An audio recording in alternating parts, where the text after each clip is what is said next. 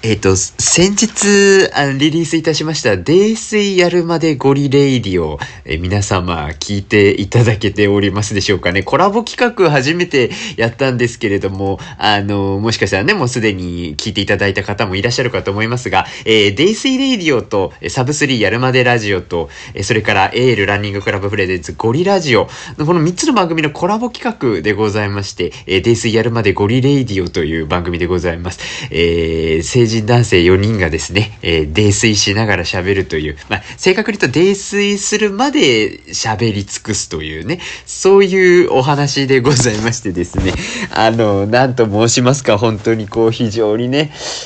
非常になんか、これ大丈夫かなって思いながら、本当にあの、聞いていただいた方、ど、なんかね、楽しいって言ってね、コメントくださった方もいらっしゃるのはいらっしゃるんです。いらっしゃるのはね、ありがたいことにいらっしゃるんですけれども、もなんか、大概の皆様のなんかこう、もう本当にど、どん引きされてんじゃないかと思って、私ちょっとヒヤヒヤしておりましてですね、私もう本当酒、酒やめようかなって思ったよ、一瞬。でもまあまあ飲むんだけどさ、今日も。ということで、あの、引かないでねっていう感じでよ、どうぞ今後もね、今後も引き続きどうぞよろしくお願いいたします。はい、始めます。世知辛いを生き抜くのは至難の技。それでも明日まだ頑張れますように、お酒の力をお借りして吐き出しましょう、この感情。この番組はデイスイレイディオ、シラフじゃ言えないあんなことこんなことたまったまんまじゃ具合が悪い。喜怒哀楽まるっとひっくるめて好き勝手喋らせていただきます。というわけでこんばんは、ゲレはメンタルながら虚勢を張って生きてます、住吉です。ねもうほんとこんな、ねバカ忙しい中でも、ねお酒飲んで、いや、泥酔の1本や2本取っとこうかしらって思いながらね、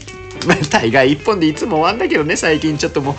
酔いが激しいから。ということで、えーまあ今日もね、ちょっと今日も今日とてで飲んでいきたいと思いますけれども、あの、本当にね、もうちょっとこう大人な飲みしようかななんて思ったりもする中で、まあできるのかわかりませんけれどもね、皆さんでどうせできんだろうって思われてるかもしれませんけれども。はい、そんなこんなで、今日のですけどもね、ちょっと言えてもなかった。えビールではございません。今回はハイボールをいただきたいと思います。今日はハイボールの気分でございました。えサントリーさんから出ております、トリスレモンハイ。これも有名なシリーズでございます。トリスレモンハイのシリーズ。ハイボールを好きな方は結構好きな方多いんじゃなかろうかと思います。このコラボ企画、この、あ、コラボ企画というかゲスト出演してくれた、えー、嬉上有沙ちゃんいましたね。西大地さんとね、え3人で撮ったゲスト会ございましたけれども、有沙がね、わりかしこのレモンハイ結構好きなんですけど、その中のシリーズで、えー漬け込みレモンをウイスキーで仕上げた特製ハイボールっていうのがございまして、もう本当にカンカンにレモンの輪切りの絵がズバンと載っている、もう本当にですね、結構漬け込んだというのがまさにピタッとこう、ハマるようなね、味わいのレモンの味わいがすごい深い、いや、ハイボールがございまして、私結構これ好きなんですけど、久々になんか見つけまして、意外とこう、ね、チャロッとコンビニ寄った時に、案外このレモンの漬け込んだやつ、見つけきれなかったりするケースが実は何回かありましてですね、あれ美味しいんだけどどこあんのかなと思っていつも探すんですけれども、久々見つけましたので、えー即買いいたしました。ということで、もう早速ですけれどもね、もう今日、あ、私、あの、この間のね、やっぱまだ、まだちょっと傷を、傷を引きずっとるんですよ、この泥酔やるまでゴリレイディオの。傷をちょっと引きずっておりますので、ちょっとでもお上品にね、行きたいというところから今、割かしね、ものすごい、ものすごい、こう、ちょっと気使って喋ってますよ。いいでしょ、それぐらいは許されると思いますよ。ということことで、スタバのマグカップさんにはちょっと今回もね、ご登場いただいておりますけれども、本当にマグカップさんもね、ほんといつもあの、この笑顔はね、あれですよ、ほんとあんた飲みすぎよっていうような顔をなさってますよ。ほんとすいません。はい、もうあのね、真摯にお酒と向き合っていきたいと思います。合ってる？この表現で。開けていきますはい。もうね、これが美味しいのは知ってるんですけど、色ちゃんとね、今まで見てなかったんですから。結構レモン味ね、あ、結構色黄色いんだ、これ。まあ、ほら、なんかさ、もう、なんて言うんですか、この色。ねえ。なんかもう、あれよ。今日全然出てこなかった。何の色かがね、すごい出てこなかった。もう本当にね、うっすらその、なんて言うんですかこう、ああ、まあ、黄色みのね、強い、こう、ちょっとね、なんて言えばいいんだろうか、この色味は。今、今ね、なんかちょっとね、全然、全然言葉出ねえな。なんかちょっとやっぱこれ制限かけようと思うと、なんかパッと言葉出なくなりますね。あんま良くねえのかな、こういうのもな。飲んでいきましょうかね。あもうね、素敵な色です。透明の綺麗な黄色のレモンが詰め込んであるんでしょう。これ漬け込んであるんでしょう。これね。いただきます。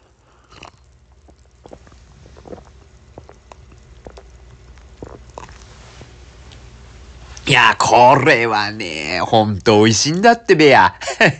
もうやっぱね、そうだよね。ごめんごめん。なんかさ、上品に飲もうとか言ってたけど、そうじゃないわね。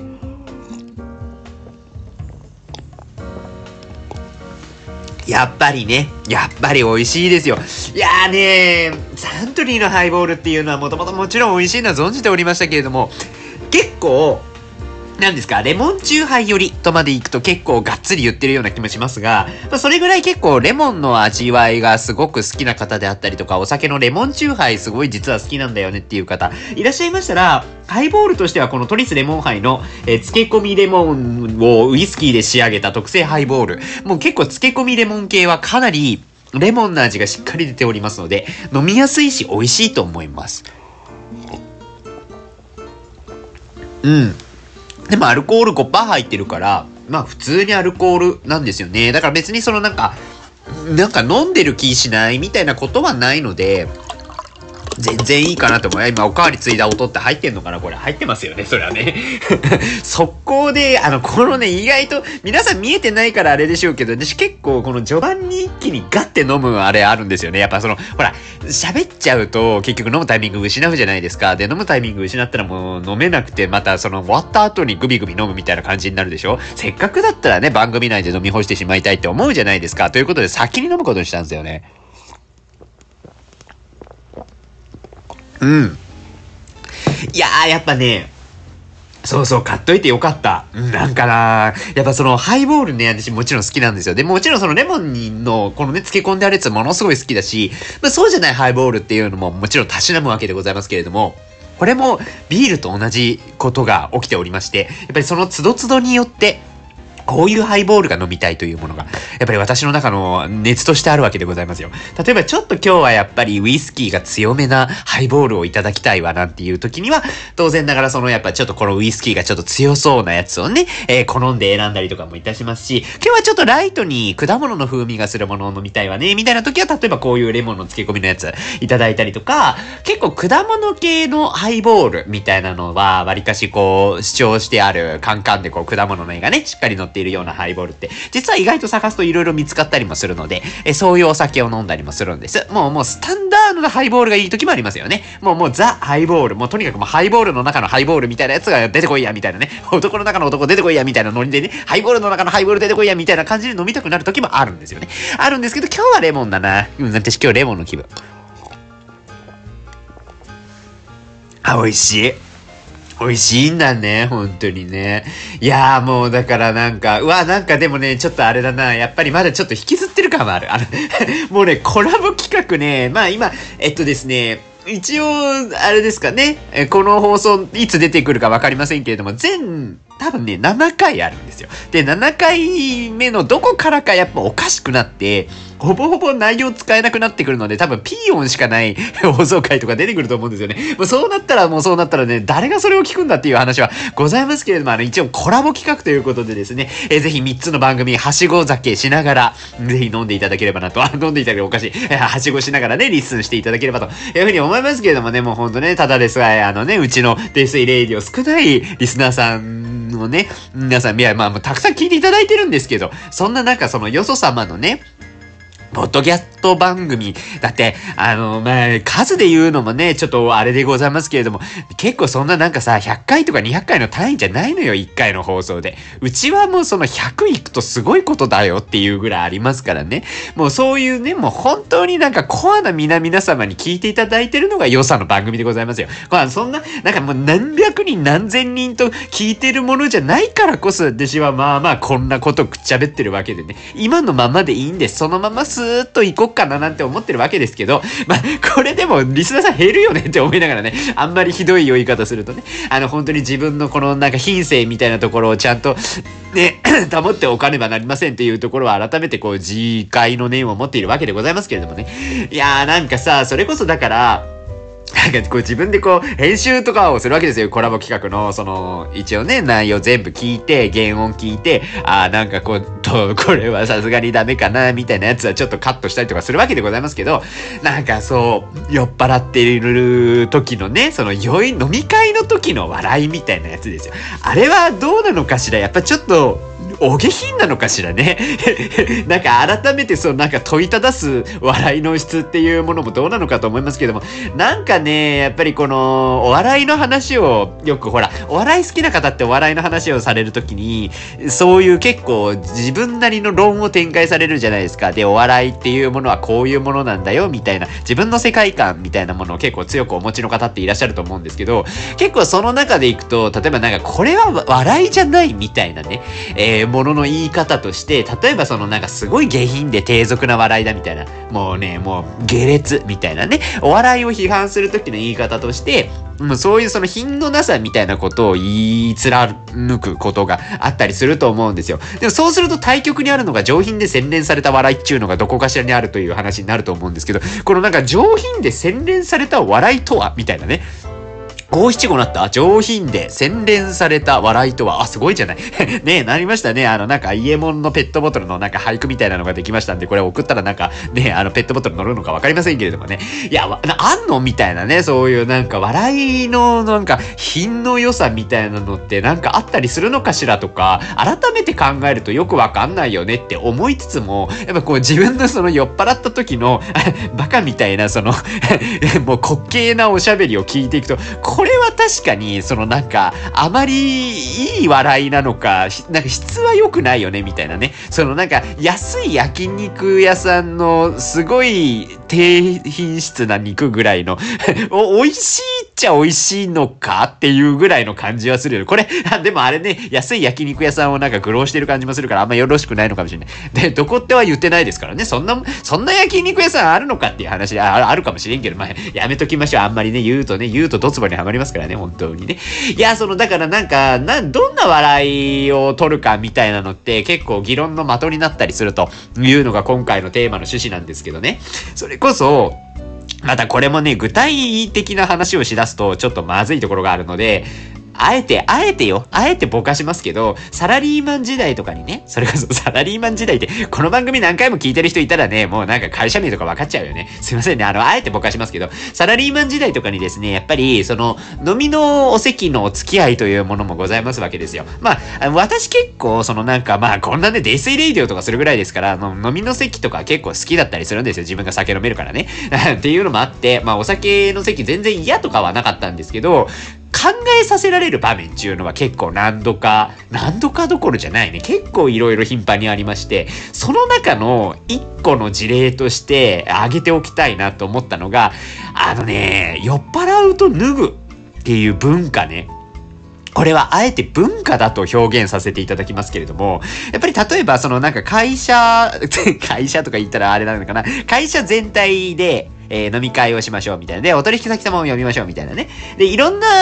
お取引先様呼ぶと、いろんな文化の方が一堂に会して一緒にお酒を飲むわけですよ。で、うちはそういう、うちはってもう、もうあれね、もういいか。ハーブ健康本舗ね。ハーブ健康本舗は、まあ、そういうふうにこう、お客様呼んで、もうみんなで例えば年に1回ぐらいは集まって飲み会をしましょうみたいな文化があった時があったんです。で、これはもうちょっとコロナ禍になって、なかなかやっぱ集まるのが難しいよねって言って、なくなったんですけど、それまでは結構年に2回ぐらい、もうそれこそだから私がその、どちらかというと、こう、イベントの MC をしたかったみたいなのももうすでに、あのー、ね、採用面接の時に言っちゃったのもありますし、そういうの好きだから、その、司会を一応やってたんですよ。飲み会の司会というかね。で、飲み会の司会とともに、そのなんか、飲み会もただ飲み会するだけじゃ面白くないよねっていうので、ちょっとイベントチックにやったりとか。まあ、このなんかイベントチックにやる性質みたいなのはもううちの会社のブログでも出してるから、別にもうガンガン言い飛ばしちゃうんですけど、まあ、結構そういう、お取引先様呼ぶ場でもそういうノリを出してた時期があったんですよ。で、そうなった時に、例えばなんかちょっと出し物系をやりましょうってなったら、やっぱり一定脱ぐ人たちっていうのが出てくるわけですよね。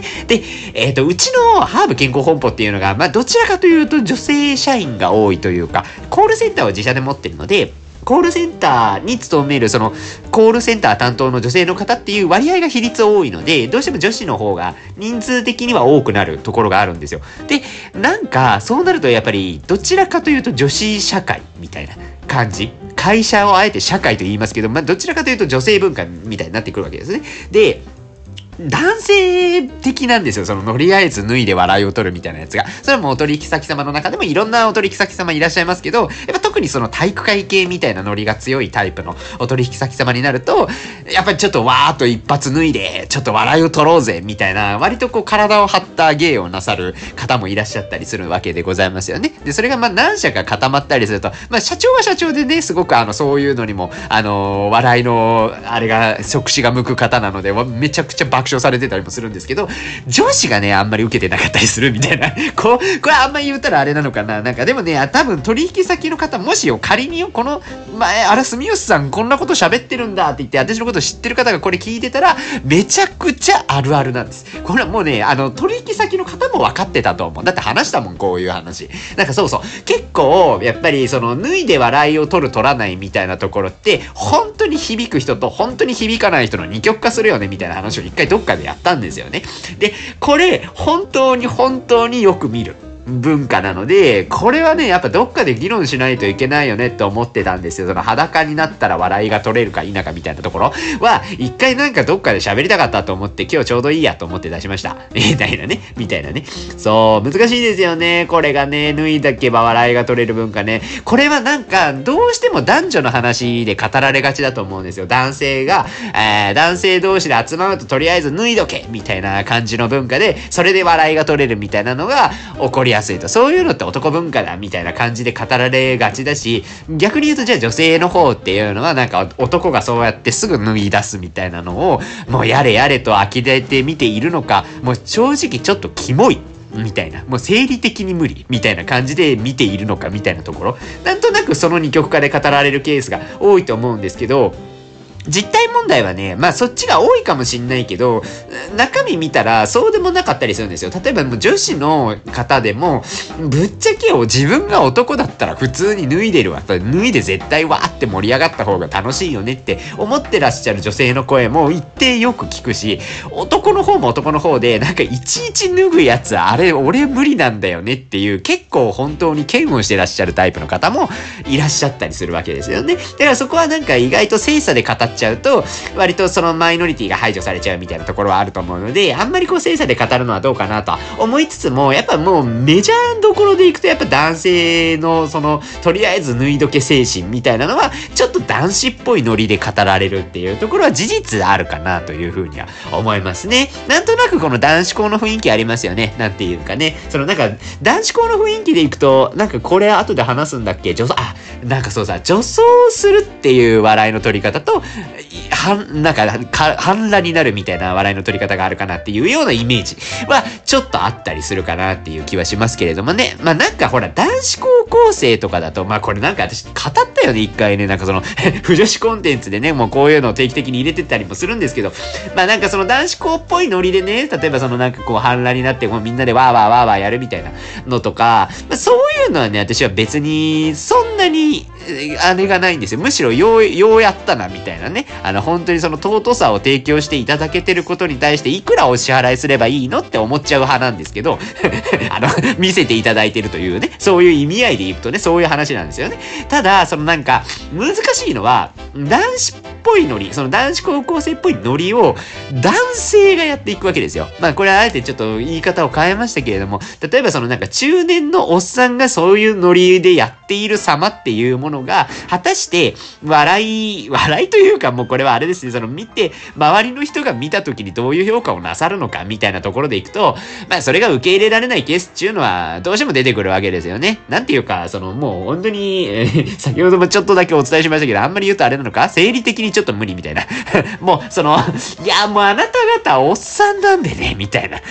うん、のになってくると、やっぱりその女子受けが悪かったりとか、もっと言うとその男子も含めた、周りの周囲受けみたいな、もうなんか気使って、へへへって苦笑いしちゃうみたいなね。そういう感じに捉えられてしまうみたいなところがあるので、やっぱりその万能じゃないよねっていうところは私の中でも一個ちょっと思ってたりはするかなって思いますかね。まあ、やりがちだけどね。やりがちなのはやりがちよね。なんか思い起こせば、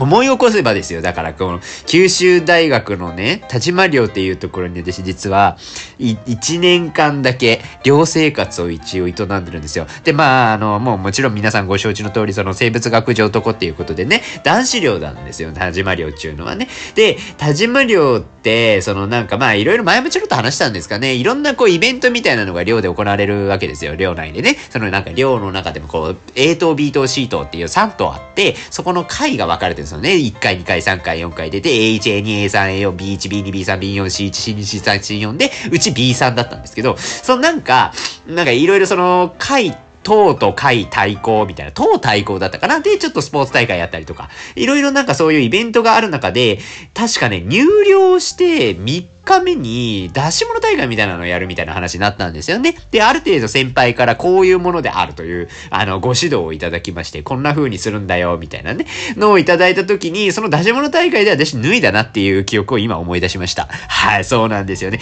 あの、もうでも、もう正直言うと、このキャラクターバチクソ使っていこうっていう覚悟はガン決まりだったので、あのーあれでした。やったのツンデレラっていうね。シンデレラのツンデレバージョンっていう。まあもちろん私主役を張らせていただきましたけども。まああの、そのツンデレラはあの、最終的にはこう、貧乏という設定が付与されましてですね。貧乏なのでお金がないからパンツ1枚になるみたいな。で、もうパンツ1枚でお金もないみたいなね。そして魔法使いの方にこう、服を出していただくみたいなね。そういうノリみたいな話だったような気がしますけど。まあそういう脱いで笑い取ってたんだって今思えば思いましたね。うん。まあなんかあそこではね、脱がなきゃ笑い取れなかったみたいなのもあったんです。だそっちもあるよね。そういう文化では、これはもう脱ぐしかないよな、みたいな。それもあったりするのはするよねって、今になったら思っちゃいますかね。わりかしそういうのって同性しかいない時に、そういう文化形成される傾向が多いのかなと思いますね。だからその、あえて男性って言いませんよ。その同性っていう感じ。女子は女子でありますよね。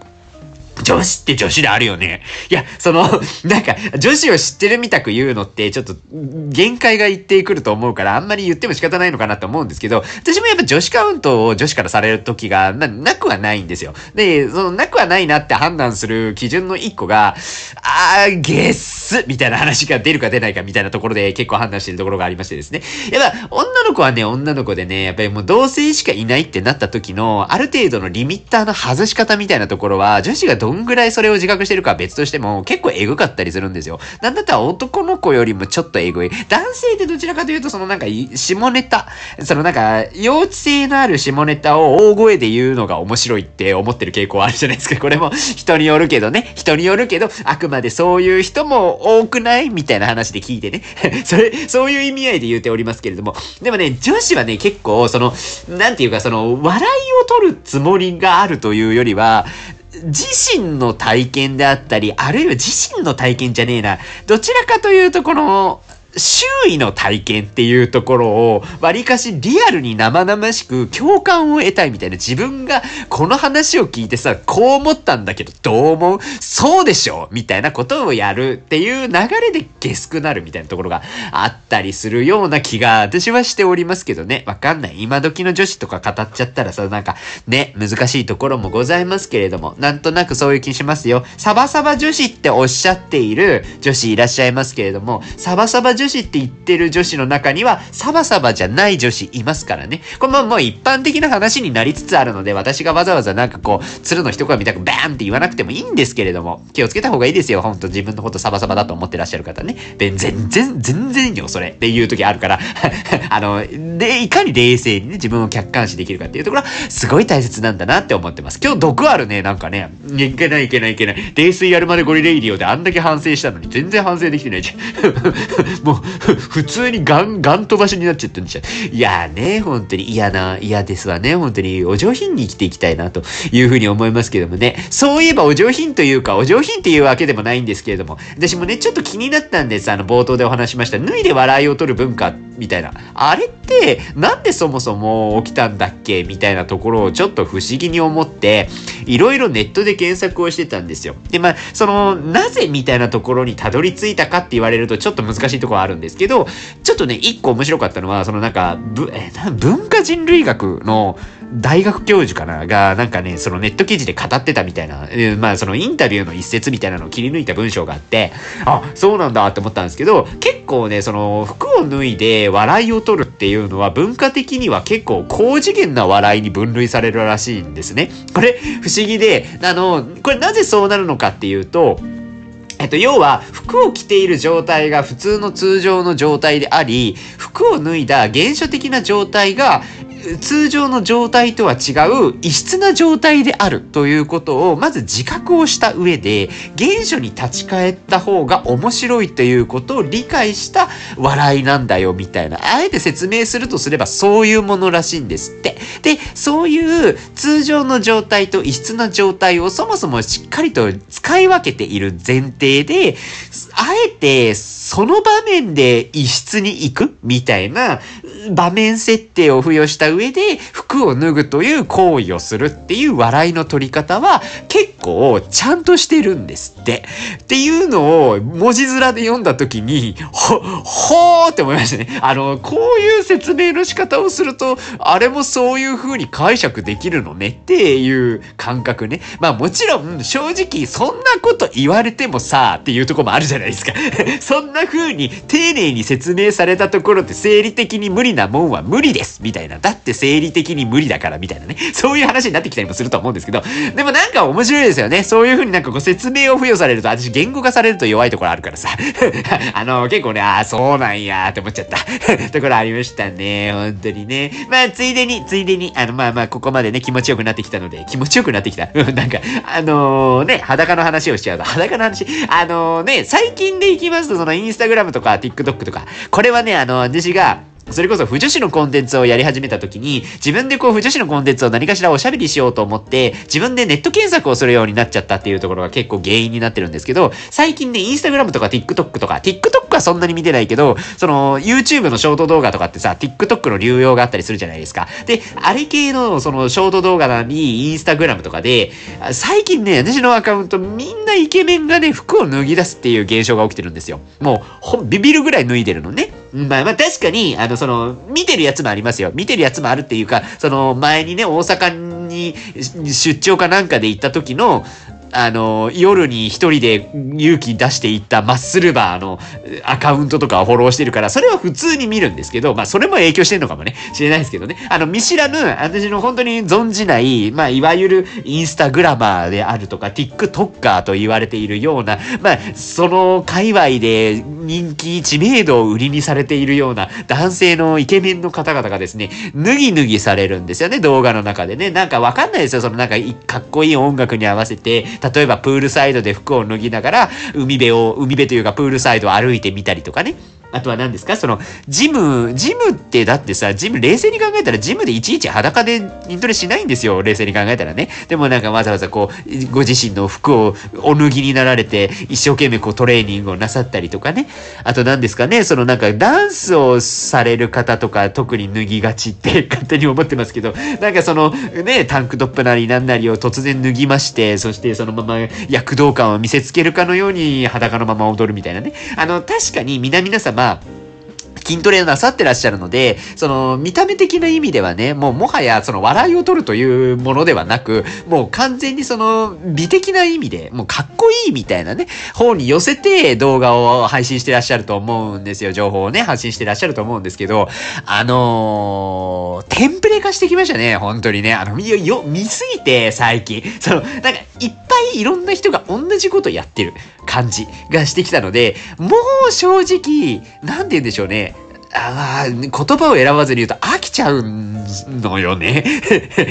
あの、まあ、わかんないよ。よその他の方は違うかもしれないですけど、例ええば、そういうのって、そういうのってさ、なんで発信するかって言うと、バズるために発信してるわけじゃないですか。で、バズりたいと思って自分の鍛えた体を脱いで、わざわざこう、かっこよく、それこそさ、なんか本当にこう、音楽に合わせて決め顔とかしちゃうわけでしょ？もうあんなそんな黒歴史みたいなことしてらっしゃるわけ。黒歴史とか言ったらダメなのね。えー、えー、なんて言うんですか？そういう感じの なんか出すんじゃないですか？かっこいい感じをね。出してらっしゃいますけど、周りがみんなんな同じことしてる中で、埋もれてっちゃう人が結構増えてると思うんですよ。だからやっぱちょっとどっかしらにエッセンスを自分でちゃんと入れていただかないと多分バズるの無理だよねって。わ、わかんない。バズるっていうのはそういうもんじゃないのかな。これはね、バズるについては、ねえ、一回ちゃんとまだ、私もね、バズったこととか全然ない上にバズるを語るなんておこがましいのはおこがましいと思うんですけど、あの、見てる側からするとね、もうなんか全部同じに見えてくるみたいなのが起こるので、なんかまた全然一味違ったキャラクターの方が出てくるのをね、私は今か今かと待っているんですけども、なかなかね、現れませんね。大体なんかちょっといかちいお兄ちゃんがね、いかちいお兄ちゃんが、あ、でもね、一回なんかこれは奇妙だな、奇妙だなっていうか、これはなんかずっと覚えてんなって思ったのは、そのなんか、床屋さんから床屋さんで髪型の、あの、なんか、カットの紹介だと思うんですけど、なぜか知らんけど、その、あの、あの、尽きるじゃないですか、あの、髪の毛ね、かからないようにする。えっ、ー、と、なんかビニール、ビニールの服みたいなの被せられるでしょ？で、あの、髪の毛全部切り終わったらそのビニールのやつ取るじゃないですか。したら、取ったら裸なんですよね。取ったら裸ってことは、別になんかそれはつけててもつけてなくても、服の中に毛とか入ったりしないし、チクチクしてんからいいでしょって思いながら、でも脱いだらめっちゃバッキバキみたいなね。だからそう、それでもね、でも動画の趣旨はちゃんと髪型を見せるだったんですよ。だからもうちょっと、ちょっとよくわかんないなって思ったんですけど、あれぐらいなんかわけわからんことやってくれてた方が印象には残るから、なんか、そういうのでいいと思う、みたいな のだけ、あの、言ってもいいですか？いいのよね。あの、これね、泥酔レディオですから、別になんか、バズるための教科書みたいなことをやってるわけじゃないんでね、うちがやってるのは、不女子不男子になるための教科書でありまして、もう、私の不女子不男子になるための教科書のコンテンツを読んでおけば、勝手に不女子不男子になりますよ。なんとなく沼にはまっていくんでね。でも、あの、SNS はバズんないので、もう、それは、あの、勝手にやってください。それはまあ、皆さん、あの、ご自身の努力で、ね、勝ち取って、勝ち取っていこうぜ頑張ろうぜはい、という感じでございます。はい、そんなこんなでもういいね。あ、もうこれもう、本当にね、お酒を飲みすぎてはいけませんということを、戒めながらね、あの、改めて口上読みますけれども、肝臓は定期的にいたわりつつ、そうですね。本当にそうですね。明日も頑張りましょう。泥水レディオまた次回の飲み会でお会いいたしましょう。本日もご視聴いただきましてありがとうございました。